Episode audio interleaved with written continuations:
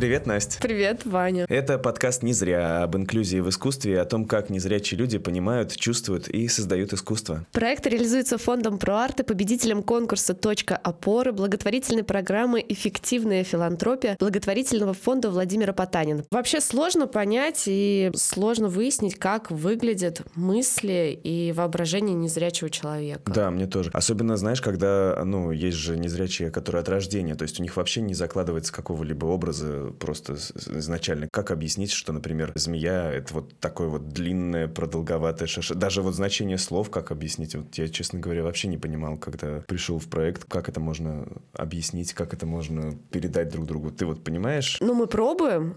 Есть разные способы, да. Но вот у меня тоже история про то, как я пришла первый раз. Я думала, что меня трогать будут. У тебя не было такой мысли, А, что если ты встречаешься с незрячим человеком, то он должен тебя потрогать? Да, по лицу, чтобы запомнить, кто ты. Ты готовился к этому? Слушай, ты побрился, там, помыл голову? Нет, у меня не было времени подготовиться, но почему-то тоже вот какой-то был такой предрассудок, видимо, что... Да, кажется, они сказали, что это им не важно. Угу. По ощущениям кажется, что для тех, кто потерял зрение уже во взрослом возрасте, им новые образы сложнее строить, потому что мозг уже опирается на то, что видел или знал раньше. Это как ресурс, да, наверное, который они могут использовать теперь в незрячей жизни, да, подключать как бы к этому. Ну да, вот нам как раз Леша Воронов и рассказывал, да, про это, про то, что вот этой информации ему хватает еще на одну целую реальность. Нет, у меня еще есть какие-то пятна там всякие разные, поэтому мне еще немножко поинтереснее, поэтому у меня из этих пятнышек своя картина формируется. Если помнишь наш прошлый спектакль, не зря, когда Слава рассказывал, mm. что ты сам, мозг сам дорабатывает картинку. Он сам ее допиливает из того, что ты знал. Он ее дорисовывает, поэтому у меня своя немножко реальность есть. Такая, она причем, кстати, с детства была. Была объективная и была такая более субъективная. Сейчас субъективная побеждает. Если есть какие-то детские визуальные воспоминания, они могут отражаться во снах и сохраняться таким образом и до взрослого возраста. Да ты что? Да, нам рассказал об этом Влад Паняев. Он потерял зрение в школе. Какой момент происходит, так ты видишь, как бы ты сказал, на его, а так это может и во сне. Во сне многие моменты отражаются от твоей жизни. У меня было очень много снов, которые отражали мою жизнь. Больше всего вот э, вспоминается, что, по-моему, один момент снимался про школу во сне. Вот не помню, в этом сне вижу я или нет. Но помню, что видела, была такая история, 5-6 лет я приезжала в Уфу, и там э, катались с одним человеком на пароходе, и вот э, эта история во сне отразилась с помощью цветных изображений. Ну, сейчас уже другие сны снятся, но я припоминаю просто этот сон больше отложился на моей памяти. А Таня вот Дугина, она описала сон как комнату, в которой она видит сразу всех. Да, они вырисовываются. И для меня, когда сон начинает сниться, у меня вот когда я засыпаю, глаза же закрыты, темнота передо мной. А когда начинает сниться сон, для меня как будто это я в какую-то комнату вхожу, как в сон. И вот тут поскакали, побегали, попрыгали какие-то дяденьки, тетеньки. Ты прям видишь их лица, ты различаешь их? Да, различаю. Я прямо во сне всех вижу прям близко. Как будто все специально ко мне подходят и вот, Тань, смотри, это я. Вот Игорь Лисяков, например, тоже участник нашей лаборатории, он э, рассказывает, что из-за вот того, что образы еще какие-то остались, не приходится все время быть в темноте, и поэтому, если есть силы, то воображение даже ярче рисует. Сами представляете, если 50 лет видел, ну, всегда хочется. Меня до сих пор картинки цветные перед глазами плавают. Так что... А сны тебе как снятся? Когда очень устал, никак. Когда... А стар... картинки видишь? Когда да, иногда очень, очень даже интересные цветные. Но это мозг рисует, это понятно все. Мозг дорабатывает, все дело там разные и цветные, и яркие очень, и то, что было раньше. То есть, э, да, все это прорисовывается. Бывает такое, что и с новыми людьми встречаешься, то есть, но их как бы мозг не может нарисовать, кто он, что он, как он. То есть, я не знаю, как эти люди выглядят, но иногда, да, бывает, что общение какие-то там... Это зачастую даже не образ, это зачастую вот как будто задернута штора, и вот идет само общение, только чисто звуковое общение. Будем говорить так, образа человека я, меня мозг не рисует. То есть как будто в тумане все это происходит. Ежик в тумане, одним словом. Да, это все общение, да, это самое. То есть э, иногда бывает, когда особенно нервотрепка, так, ну не то, что нервотрепка, а вот, допустим, у нас было, когда перед спектаклем тоже было такие вещи. То есть тоже Интересно, что, мол, когда вот не, такой не, не особо спокойно стоит, но все равно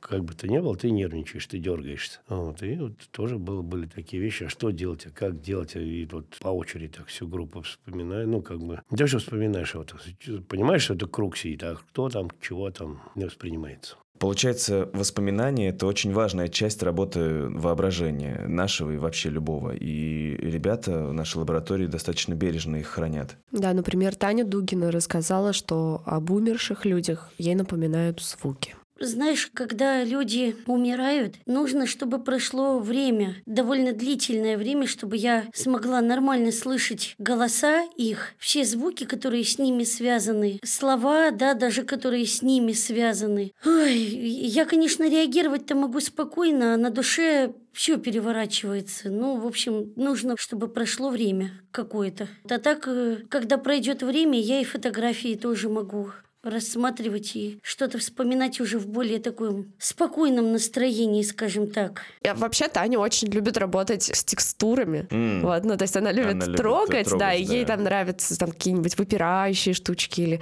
там кружева, блесточки, mm. мех. Ну, то есть вот то, что можно... Она еще так радостно ощ- все время смеется, когда ощутить. Этого. Конечно, да, потрогать твои трубочки. Потрогать трубочки. Да, это, это руки потрогать, потому что руки у всех разные. Но и хранение воспоминаний, которые вот с нами, они, мы же их сейчас сейчас обычно через какие-то соцсети организуем. Да, Таня, кстати, очень часто фотографируется. Да, да и, и выкладывает, эти время. фотографии. Вот мы когда записывали, кстати, как раз вот эту историю, mm я брала интервью у Тани. Таня пришла в новой белой кофточке. Вот, да, с таким кружевным низом. И Света, тоже наша участница проекта, фотографировала ее напротив красной двери, и потом эти фотографии были в соцсетях, я их а, видела. А, и Таня да, ну так, белый, красный, они работали на контрасте. Слушай, это так интересно, потому что получается, ну, у всех же у нас, ну, у нас есть общий чат, и у всех, получается, есть социальные сети, которыми так или иначе все пользуемся, и участники лаборатории в том числе. И вот если фотографии, например, ну, они могут быть труднодоступны, например, да, для восприятия незрячими, но их делают, да, для того, чтобы как-то отметиться и там заявить о себе. Но вообще Оля Ванина вот рассказывала, что для личной документации именно воспоминаний лучше всего подходит видеозапись. Ну да, кому что. Ну, хочется, чтобы это осталось. Дневник не веду. У меня есть, например, видео с э, моего юбилея три года назад. Делали просто праздник в китайском стиле, да?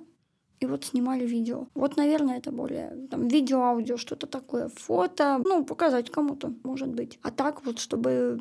И альбомов-то у меня семейных, собственно, нет. Поэтому именно в фотографиях, наверное, нет. Я помню, что когда вот в айфонах появилась эта история, когда можно было снимать фото, и оно записывает э, видео 3 секунды угу. до, 3 после. Это же тоже крутая штука, да. потому что это кусочек какого-то воспоминания. Да. Вы фоткаетесь быстро на селфи, угу. а потом ты зажимаешь экран и видишь, что чуть-чуть есть какая-то жизнь до-после. Несмотря на технологии, которые позволяют описывать происходящее на фотографии, они остаются недоступными для незрячих, говорит Оля. А, не очень имеет смысл в том плане, что как бы ты не можешь это посмотреть. Ну, сейчас, конечно, уже появились тоже приложения, которые фотографию могут описать, но вот фотография тоже ведь целый вид визуального искусства. И это, наверное, одно из недоступных для инклюзии искусств вообще. Ну вот мы про это с тобой говорим, Настя, что надо подкреплять как-то воспоминания и вот фото и видео. А вот Саша Кузьменкова считает, что иногда достаточно просто яркого впечатления. Вот просто послушайте, как она рассказывает о том, как она встретилась со своим кумиром. Это был Олег Газманов. А получилось как? Мы, мы с друзьями были, ну, мы подпевали ему, он вообще, он вообще такой человек, он как раз очень любит живую атмосферу в зале, что подпевали, кричали, свистели, шумели, ну, что такое Газманов, всем известно. Так вот, и мы там с друзьями очень активно подпевали. А тут концерт закончился, все, за нами уже приехали родители, то есть уже надо расходиться, все. Мы встали, собрались уходить, все, концерт окончен, пора и честь знать. А тут подходит к нам молодой человек, Говорит, ребята, здравствуйте, меня зовут Филипп, я помощник Олега Михайловича, вы очень хорошо пели, и он для вас подписал диски. А кто-то из моих друзей говорит, слушайте, а не будет возможности как-то хоть на несколько секундочек, хоть на минуточку как-то пообщаться? Ну, сначала сказал, что вряд ли, там фотосессия, там народу много и все такое. Ну, ну ладно, нет так нет. Тут главное не быть навязчивым. Если тебе сказали нет, это значит нет. Ну а потом он куда-то позвонил,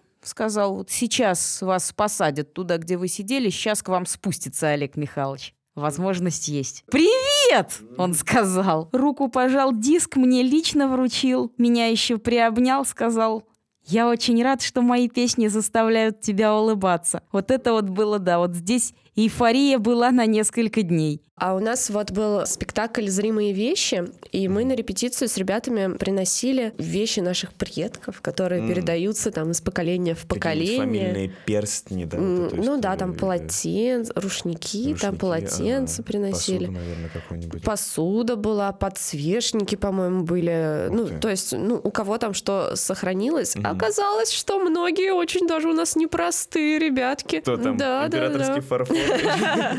Или какие-то сокровища? Вот, и мы как раз их трогали, и ребята фотографии приносили старые тоже. Несмотря на то, что ребята не видят, все равно э, через прикосновение это чувствуется там другая бумага, другая фактура. Мы там трогали, нюхали эти рушники, фарфор.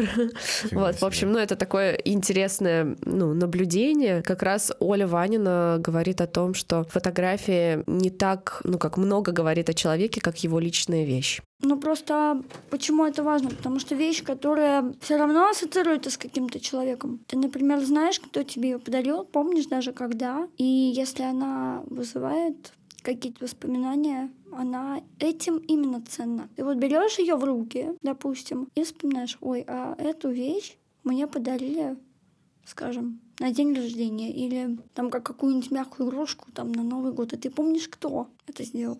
Вот этим, наверное. Ощущением от вещи. Ее истории. У нее же наверняка есть какая-то история в этой вещи. Друзья, спасибо большое, что были с нами. Спасибо большое, что прослушали этот выпуск. Подписывайтесь на наш подкаст и ставьте ему оценки там, где вы нас слушаете. Рассказывайте о нем всем друзьям и всем, кто интересуется этой темой, потому что, ну, правда, нам это очень поможет. А то что мы, зря собрались?